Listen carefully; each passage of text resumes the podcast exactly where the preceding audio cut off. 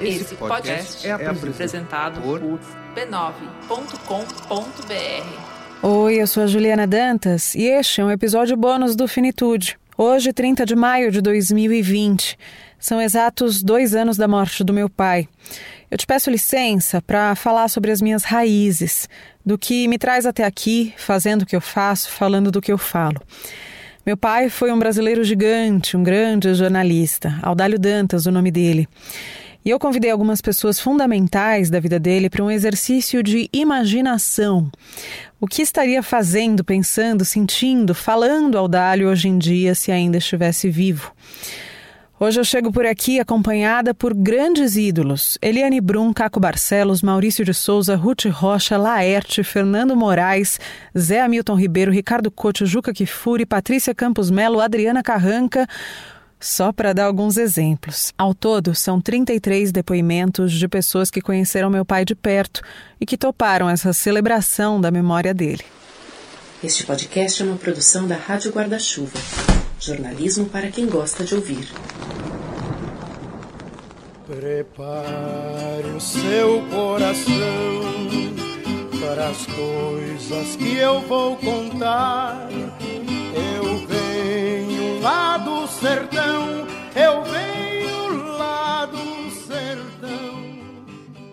Essa música que a gente está ouvindo era uma das preferidas do meu pai. Ele era um alagoano orgulhoso das próprias origens. Nasceu numa cidadezinha chamada Tanque d'Arca, que hoje em dia tem uns 6 mil habitantes. Então imagina só que, que era esse povoado em 1929. Ele veio para São Paulo ainda pequeno e foi praticamente autodidata. Começou a trabalhar ainda adolescente como repórter fotográfico na Folha. Depois assumiu só parte do texto e se tornou jornalista, antes mesmo de haver faculdade de jornalismo no Brasil.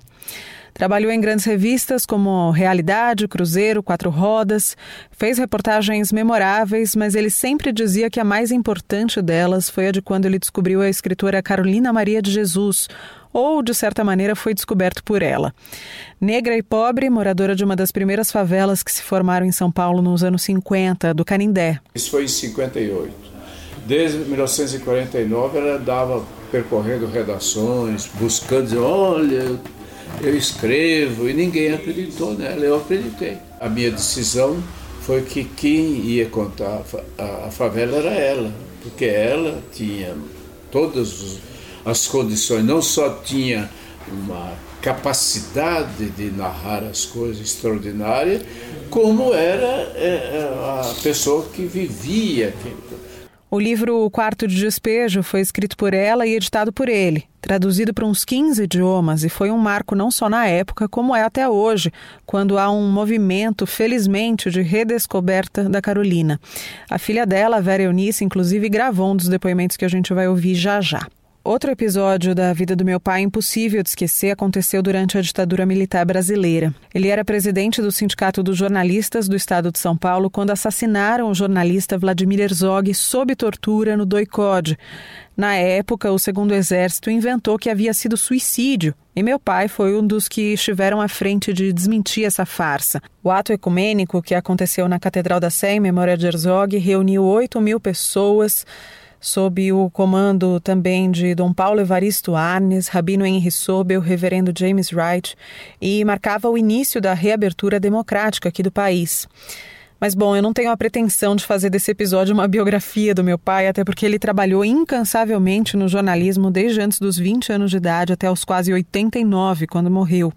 Publicou mais de 10 livros, ganhou prêmios como Jabuti, o Comunique-se e até da ONU pela atuação em direitos humanos. Era um intenso pesquisador da cultura brasileira.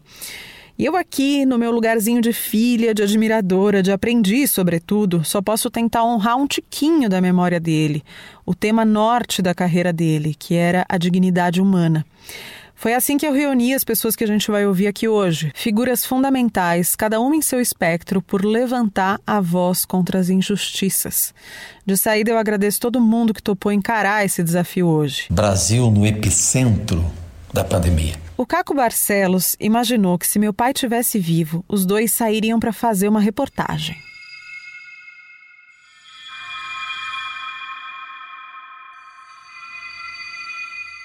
Imagino fazer uma reportagem com o nosso querido Aldário Dantas. Título: A pandemia e a desigualdade. Começamos mostrando uma cena onde está concentrada a população privilegiada. 1% dos brasileiros. Escolhemos como cenário Avenida Paulista. Audálio observa um grupo vestido, colorido, verde e amarelo, protestando contra o isolamento social, convocando as pessoas a saírem de suas casas, como se a pandemia fosse uma festa patriótica. E Audálio comenta: se esse corona for brasileiro, por certo saiu do cérebro de algum desses aí, fanáticos do pós-capitalismo. Já já o Caco volta contando o que mais ele imaginou. Meu pai era um grande consumidor de tirinhas. Vivia me entregando a página do jornal, apontando alguma preferida do dia. A gente gostava de rir do Níquel Náusea, do Fernando Gonzalez, das coisas que faz o André Damer, muitos outros. E, claro, da Laerte, de quem meu pai era um dos maiores fãs. Se o Odálio tivesse vivo, ele estaria na luta antifascista, com toda certeza. E nesse contexto da Covid-19, no contexto dessa pandemia, ele certamente estaria do lado das pessoas que defendem a vida. O Audálio sempre foi uma pessoa muito lúcida e via com clareza em que lado era a gente devia se colocar. Por falar em tirinhas, histórias em quadrinhos e tudo mais, eu abro agora espaço para a gente ouvir o Jal, um dos grandes cartunistas aqui do país, co-criador do prêmio HQ Mix, que é considerado o Oscar desse segmento eu acho que, uma, o, que o ele continua vivo dentro de nós. Então, tudo que a gente fala é um pouquinho do que o Audálio falou para a gente no tempo todo que a gente teve junto e que ele passou ensinamentos. Eu sou uma das crias dele, você sabe. Uma pessoa como ele sentia muito qualquer coisa que atacasse o, o mundo humanista. Nesse momento aqui, ele estaria refletindo com a gente principalmente sobre esse vírus e o vírus político. E o Jal, inclusive, é assessor de imprensa do Maurício de Souza, que é quem fala agora. Não sei se você sabe, mas o pai da turma da Mônica começou como repórter policial, mesmo tendo pavor de sangue. Isso lá nos anos 50. O meu amigo, colega, que quando eu era repórter policial na Folha, me ajudava no laboratório fotográfico a fazer fotomontagens para eu usar nas minhas matérias. Foi o companheiro que ajudou a correr a vaquinha para eu fazer a minha viagem de lua de mel em Poços de Caldas. E o Audálio escreveu um lindo livro sobre a minha infância desde o meu nascimento em Santa Isabel. Hoje ele seria esse mesmo Audálio.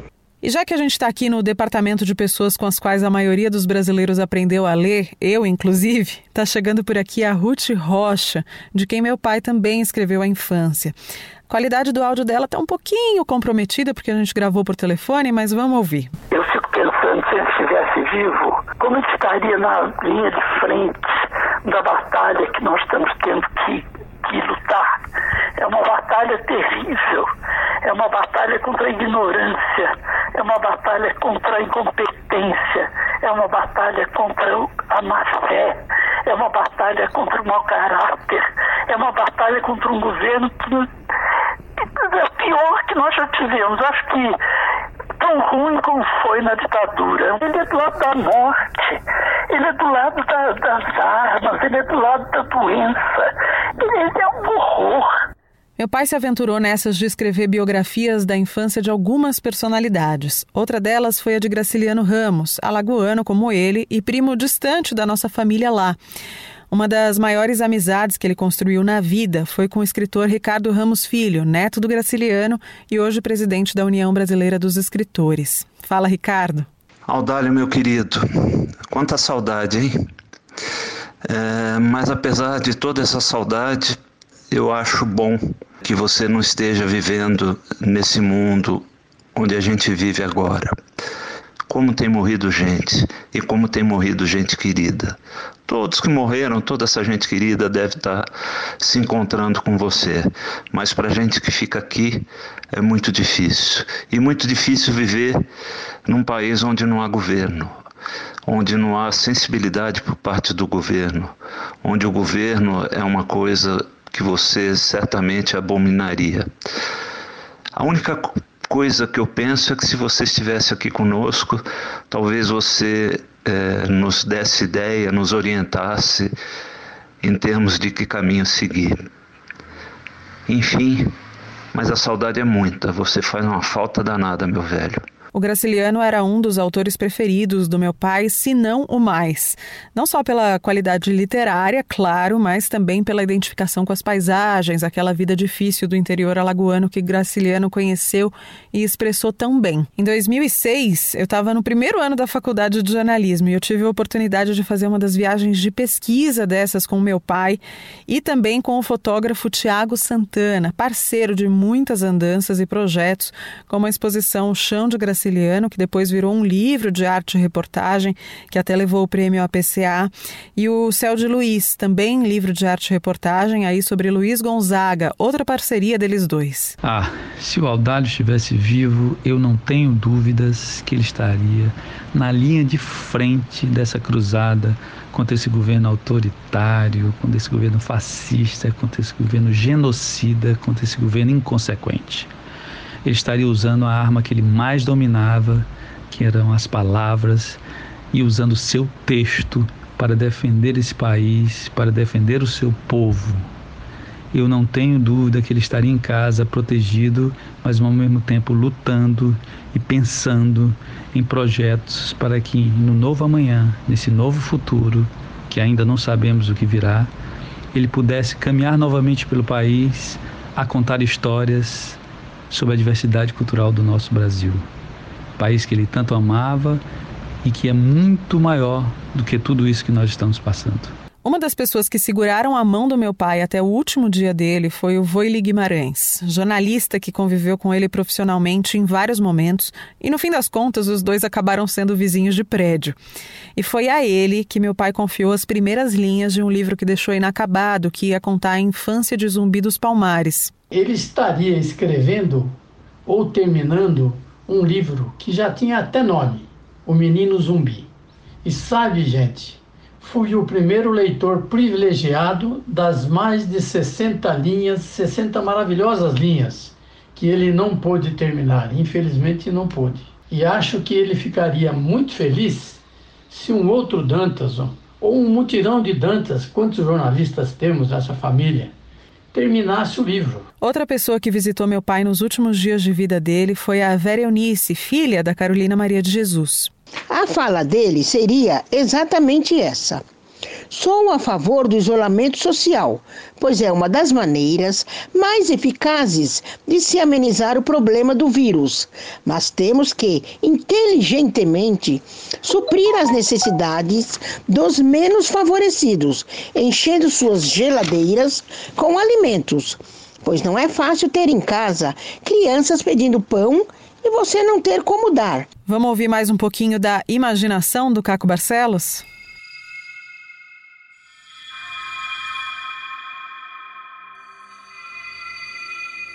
Temos que seguir viagem para mostrar o outro extremo. Nas periferias do Brasil estão concentradas 160 milhões de pessoas com renda inferior a dois salários mínimos. Paramos na portaria de um hospital público, cidade Tiradentes. Queremos falar com essas famílias que passam noite e dia à espera da notícia da morte de um parente. Muitos deles não tiveram direito sequer a uma cama de UTI. Quem acompanha o Finitude há mais tempo deve se lembrar. Eu cheguei até aqui justamente por causa da morte do meu pai e também da minha avó materna, a dona Olga. Os dois morreram em 2018, no intervalo de pouco menos de três meses.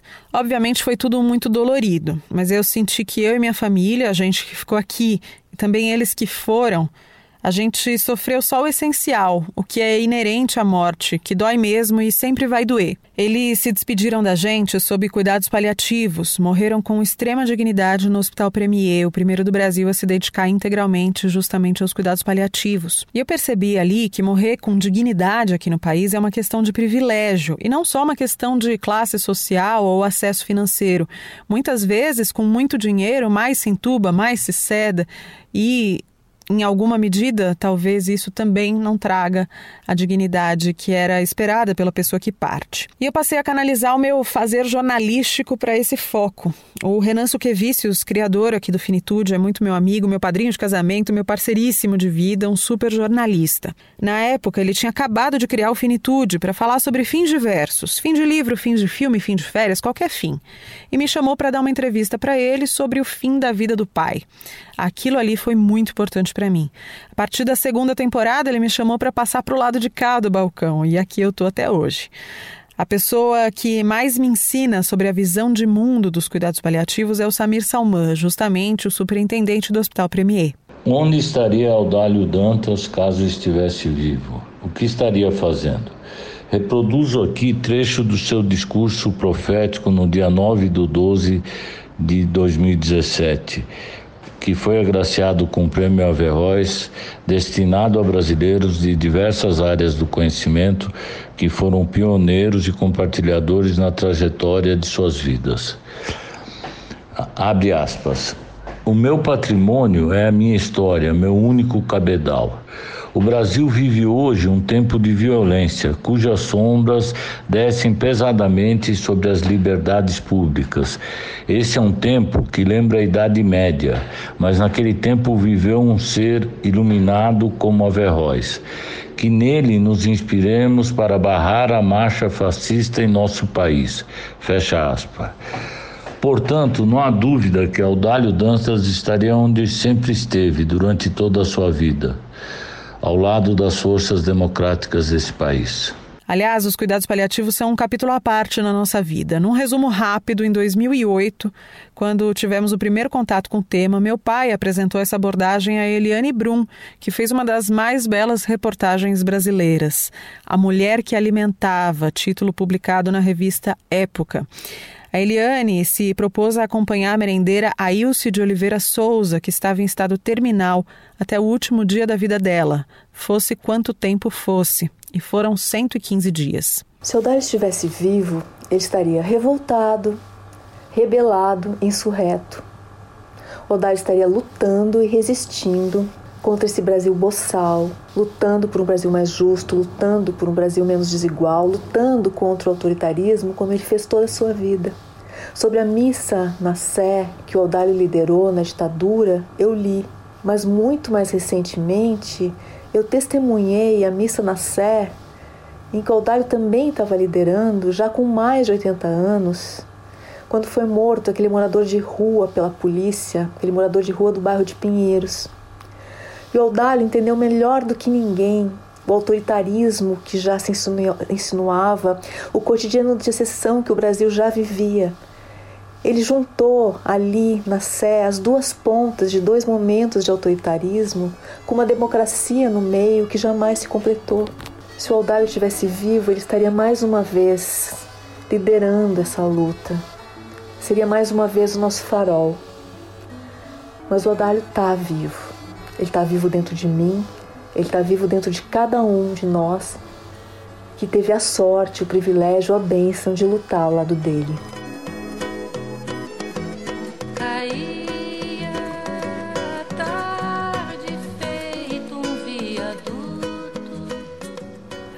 A Eliane Brum tocou no ponto da missa da Catedral da Sé em memória de Vladimir Herzog, e essa música que a gente está ouvindo é uma das que mais me lembram meu pai. Aliás, eu nunca tinha pensado tanto nele quanto no dia em que morreu Aldir Blanc. Choram Marias e Clarices no solo do Brasil. A Maria da música é a viúva do operário Manuel Fiel Filho e a Clarice, viúva de Herzog. Os dois foram mortos nos porões da ditadura. A gente ouve agora o Ivo, filho do Herzog. Se o Odálio estivesse aqui hoje entre nós, com certeza ele estaria fazendo parte de uma grande organização com a ABI e colocando toda a sua indignação na luta contra essa situação que estamos passando. Saudades do Odálio. A fotógrafa Elvira Alegre foi responsável por registrar imagens que se tornariam históricas do velório e sepultamento do Herzog.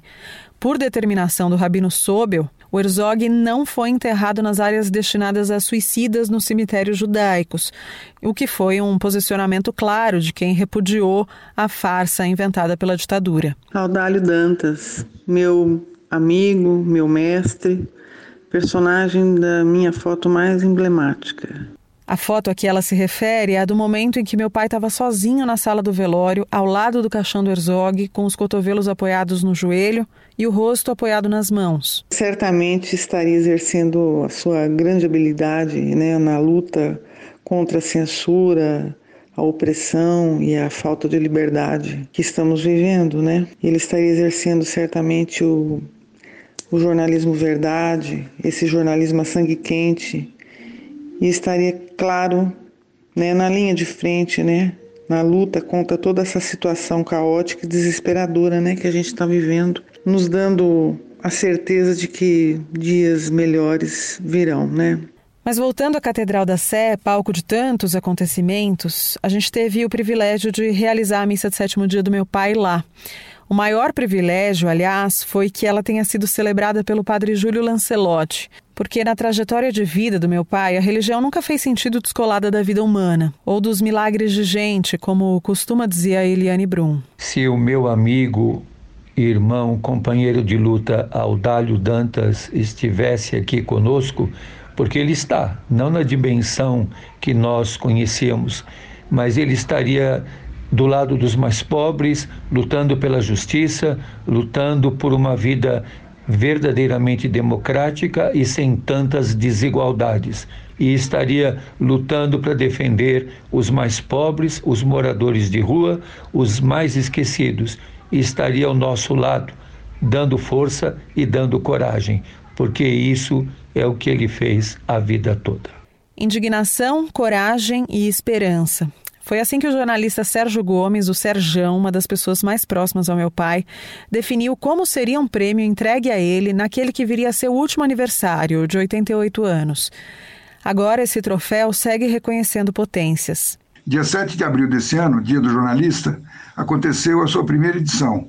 E ele foi entregue para Patrícia Campos Melo, da Folha de São Paulo, durante o primeiro ato virtual comemorativo da data. Esse troféu, que é um São Jorge Repórter, enfrentando o dragão da maldade, com um microfone no lugar da lança, será otorgado anualmente a quem carregar essas três virtudes no exercício de suas atividades profissionais. Essas eram as três maiores qualidades do Audálio: corajoso, embora tranquilo, indignado com as injustiças e semeador de esperanças. Olha, não é nada, não é nada, mas 23 entidades representativas dos jornalistas, professores e estudantes de comunicação uniram-se para colocar essa empreitada de pé logo na primeira edição. E alguém pode dizer que o Aldalho não está vivo entre nós? Nada mais justo do que abrir os microfones agora para Patrícia Campos Melo. Neste momento em que a gente está vivendo um retrocesso em termos de todos os direitos conquistados, é, nunca fez tanta falta a voz e a presença, a integridade do Audálio Dantas. Eu sempre penso que ele teria uma interpretação, uma visão nesse momento que seria preciosa e ele tem uma experiência, tinha uma experiência de luta, né, por, pelos direitos humanos que também nos ajudaria muito nesse momento. Tive a imensa honra de ganhar o prêmio em homenagem a ele. Espero um dia fazer jus a isso. Vou me esforçar. Uh, e sempre penso uh, o que ele estaria pensando nesse momento, o que ele faria nesse momento. Da Patrícia Campos Melo, a gente parte agora para a jornalista Adriana Carranca, uma das mulheres mais fortes que eu conheço. Já se enfiou em coberturas em países como Iraque, Afeganistão, Síria, Paquistão, e numa dessas conseguiu conversar com a Malala e escreveu o livro Malala, a menina que queria ir para a escola. Olha, em primeiro lugar, eu queria dizer que o Aldalho foi um ser humano muito especial responsável em grande parte pela minha perseverança no jornalismo. Por quê? Porque o Audálio não era do tipo que desistia daquilo em que ele acreditava, por mais difícil que fosse a luta. Se o Audálio estivesse vivo hoje, eu acho que ele estaria muito triste com o Brasil, mas nunca, jamais derrotado, jamais. Ao contrário disso, ele seria o cara que estaria mobilizando todos nós a responder às violações do governo e a defender, continuar defendendo, que foi o que ele fez a vida toda, os direitos humanos. Certamente ele estaria respeitando o isolamento social, no entanto, sem se retirar da participação pública. Ele certamente estaria agora debatendo e criando com os seus grandes parceiros, como Ricardo Couto, novas formas de mobilização social. Por falar em Ricardo Couto. Eu acho que o Alberto sempre foi muito esperto. Ele resolveu ir embora antes de morrer de tristeza. Jornalista, escritor, um dos principais companheiros de trincheira do meu pai. E também autor de uma das colunas mais lúcidas publicadas atualmente no UOL. Se ele tivesse hoje aqui, ele era um homem de luta, sempre foi. Mas ele ficaria muito triste de ver que em volta dele não sobrou muita gente. Isso é que é, que é mais terrível. A falta, a falta que o Roberto faz um momento terrível como esse que nós estamos vivendo. Hora de ouvir o jornalista Eduardo Ribeiro, diretor do Jornalistas e Companhia, outro que esteve presente nos momentos mais importantes. Se de um lado a gente tem o consolo de ele não ter vivido para ver o que nós estamos vendo, essa vergonha que a gente tem passado, por outro, se ele fosse vivo, tenho certeza de minha parte, eu estaria vendo o que ele faria para poder acompanhá-lo. Portanto, eu não sei o que ele estaria fazendo, mas o que ele estaria fazendo seria a coisa certa, no momento certo, com as pessoas certas.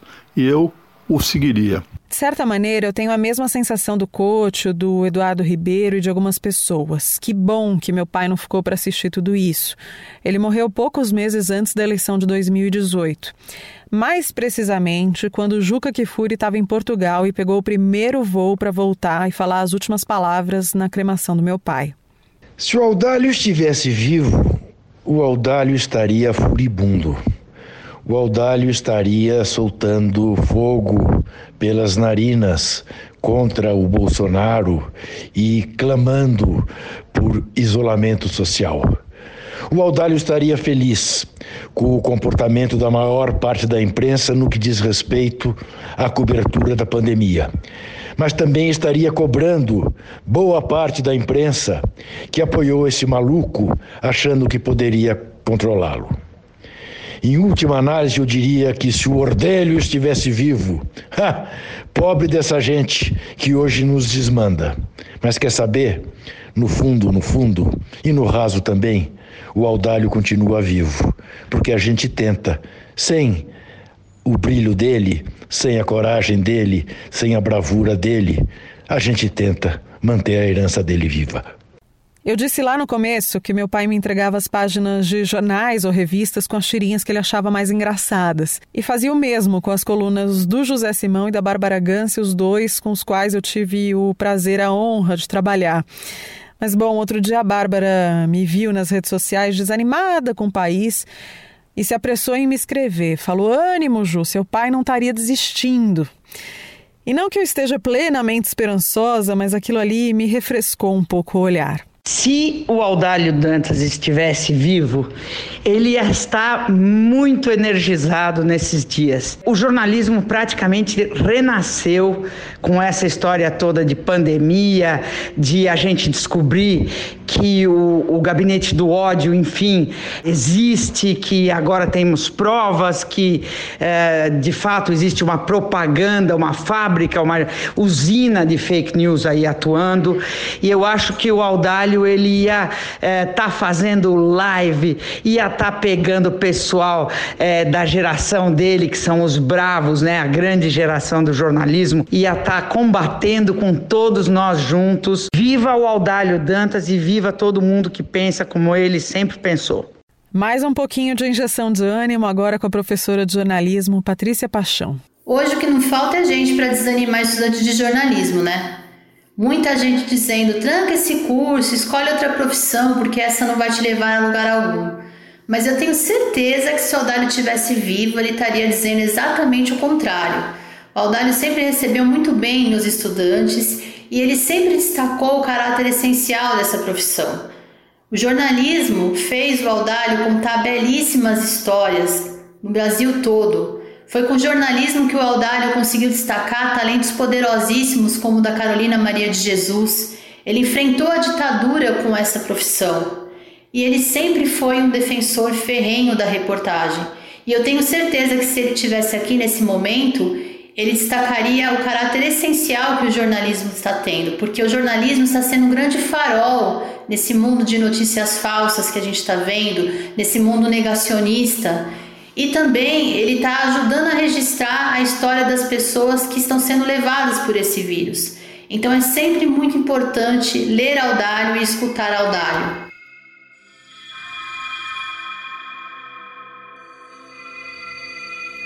Audálio quer visitar o maior cemitério da América Latina, Vila Formosa. Quer falar com os coveiros, as únicas testemunhas da cena final dessa tragédia anunciada. E eles contam histórias de adultos, de crianças. Assim como Caco Barcelos, o jornalista e escritor Fernando Moraes também se permitiu sonhar. Hoje de manhã eu, eu acordei e encontrei uma mensagem no zap.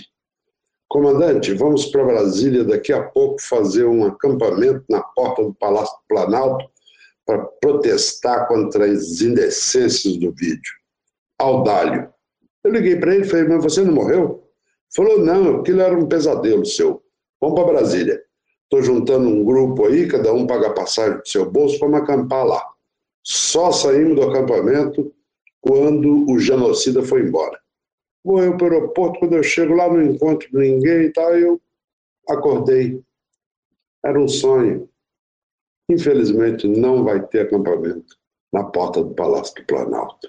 Mais uma pessoa que dividiu redações com meu pai, jornalista e escritor Zé Hamilton Ribeiro. Se o Audálio estivesse vivo nesse período de coronavírus, em primeiro lugar, ele estava pelas cabeças com esse governo brasileiro, que é o pior governo da história.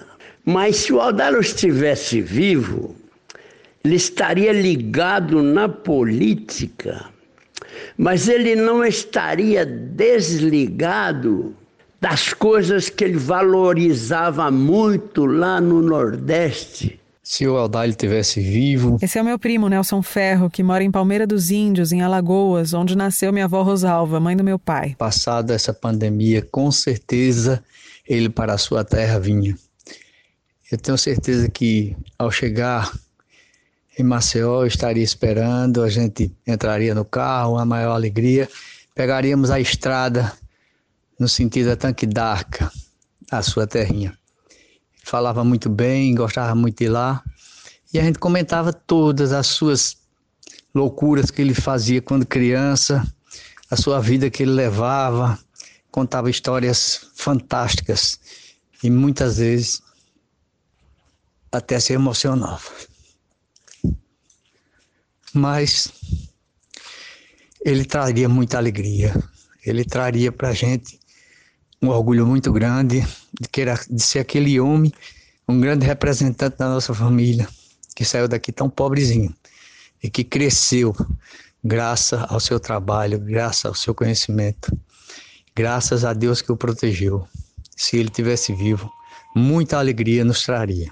As nossas raízes continuam firmes lá em Alagoas. O jornalista Esdras Gomes foi um amigo de infância do meu pai, filho da professora que ensinou meu pai a ler, a dona Dulce, que aliás morreu tem pouquíssimo tempo, com mais de 100 anos. Se ainda estivesse entre nós, observando esta imoralidade do toma lá da cá, proposta pela responsabilidade deste presidente, junto com alguns deputados, iríamos simplesmente ouvir nas suas palavras: Putz, isso é uma esculhambação, uma imoralidade. A minha tia Olga nasceu em Alagoas também. Meu pai era o mais velho de cinco irmãos e ela veio em seguida. Hoje tem 85 anos. Eu tenho certeza que se o guerreiro Aldário estivesse aqui entre nós, ele estaria estarrecido com as, com as barbaridades que estão acontecendo no nosso país, né?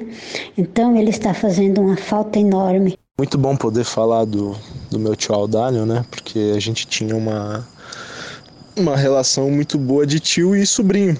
Esse é o Tiago Cordeiro, cinegrafista, meu primo querido do coração. A figura pública dele nunca nunca pesou sabe? Sempre foi algo muito, muito tranquilo, muito familiar, muito gostoso. E uma das, das coisas que eu adorava fazer com o Aldalho, e isso para mim era um dom que ele tinha, é que ele sabia conversar com as pessoas, era impressionante. Tudo que você falava com ele, ele prestava uma atenção cirúrgica, e eu acho isso formidável. Você via que tudo que você falava para ele, ele absorvia é, integralmente. E na hora da tréplica, apesar do, do cara ser um, um, sábio, um crânio, sabe? Ele nunca quis que a opinião dele, o seu ponto de vista, sobressaísse ao meu. Jamais. É, a conversa sempre foi de forma respeitosa e, e, amigável. E eu acho que, que ele me ensinou muito mais com a gentileza dele, com o respeito que ele tinha comigo, do que, do que com toda a fama e todas as histórias que eu vi pelos outros, sabe? Então eu acho que se ele tivesse aqui hoje, ele ia continuar praticando esse diálogo respeitoso que é muito importante, porque a gente está numa época que as pessoas não, não sabem mais conversar. Último trechinho do exercício de imaginação do Caco Barcelos. O caminho de volta, Aldalho quer dar a última notícia da semana. Paramos o carro e ele anuncia o resultado de uma pesquisa científica que revela mais um dado perverso do corona. Ele contagia também pelas fezes. Aldário comenta: 107 milhões de brasileiros ainda não tiveram acesso ao saneamento básico. Ele dá essa notícia numa rua de chão batido, onde as crianças brincam no esgoto a céu aberto. Querido Aldário Dantas, até breve. A gente está quase se encaminhando para o final, mas antes eu queria contar para vocês uma história de amor. Em 1979, minha mãe se formava em jornalismo pela Casper Libero. Quem foi para a ninfa de turma dela? Sim, Aldalho Dantas. Ele já era quem ele era e ela lá com 21 anos, foquíssima, se formando. Naquela época, eles nem se conheciam. Mas encurtando a história, menos de 10 anos depois eu nasci. Fala, dona Vanira. Se Aldalho tivesse vivo, ele estaria muito angustiado com toda essa situação, com esse desgoverno, com as desigualdades sociais que ele sempre denunciou e tão, tão escancaradas aí, que só não vê quem não quer e só não via quem não queria. Ele ia estar do computador para o telefone discutindo e andando para quarto para a sala, para a cozinha, o tempo todo agitado. Mas de verdade, ele não merecia viver isso. Ele lutou muito, ele ajudou a construir uma democracia que, mesmo precisando de muitos ajustes, é democracia. Aldalho foi embora sem nunca ter ido, mas ele continua aqui. É assim que eu sinto. Sim, eu sou jornalista de pai e mãe e ainda casei com outro, o Vitor. Aliás, meu pai gostava tanto dele que resolveu fazer uma espécie de homenagem às avessas. Morreu bem no dia do aniversário do meu marido, cinco minutos depois que ele chegou ao hospital. Hoje não é um dia triste para mim, não, é um dia de festa. Lembrar do meu pai eu lembro o ano inteiro, não preciso de uma data específica para isso. Hoje é um dia que eu escolho celebrar a vida do meu pai e também a vida de um dos meus maiores presentes, que é o Vitor. E eu queria ir encerrando agora com uma espécie de pupurri de irmãos, começando pelo Zé. A coisa que mais me impressionava era a percepção que ele tinha das coisas. Né? E eu me lembro que em 1973, quer dizer, faz 47 anos, nós fomos viajar para o Rio e num desses passeios, assim, não lembro o que, que a gente estava fazendo, nós passamos perto ali da Rocinha. Né? Ele olhou assim e disse, Zé, quero te dizer uma coisa. Se o governo não cuidar desse povo, isso aqui vai virar uma guerra civil. E realmente o que acontece no Rio de Janeiro e na maioria da, das cidades do Brasil a desigualdade que é muito grande, né? Só está causando isso. Diga-se de passagem, no meio das manifestações de 2013, meu pai percebeu que o caldo ia entornar, do mesmo jeito que ele falou para o Zé lá em 73 sobre as comunidades no Rio.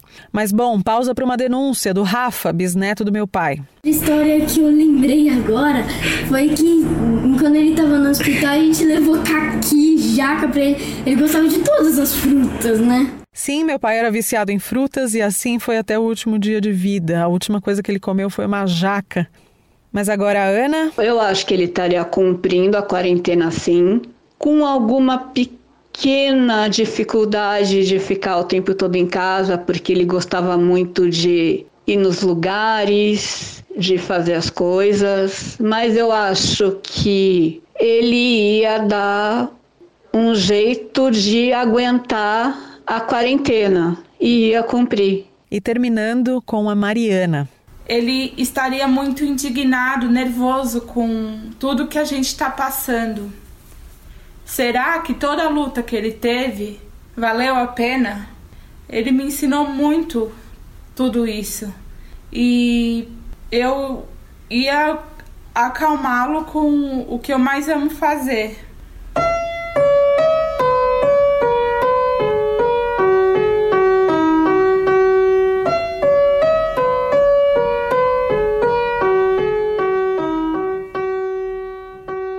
Pois é, acho que é um pouco de tudo que todo mundo disse. Se meu pai tivesse vivo, ele estaria bravo, mas estaria lutando, estaria fazendo jornalismo com J maiúsculo e talvez, quem sabe, até estivesse fazendo um podcast. E eu posso dar certeza que ele estaria orgulhoso com esse povo todo reunido aqui nesse episódio hoje e faria questão de marcar de cozinhar um sururu ao leite de coco com bastante coentro e brindar com todo mundo para celebrar a vida que, como escreveu Clarice Lispector, existe apesar de. E para citar outra profunda inspiração brasileira, tem um trecho do Guimarães Rosa que me invadiu a cabeça no minuto em que meu pai morreu, que é uma representação de resistência. O correr da vida embrulha tudo. A vida é assim: esquenta e esfria, aperta e daí afrouxa, sossega e depois desinquieta. O que ela quer da gente é coragem.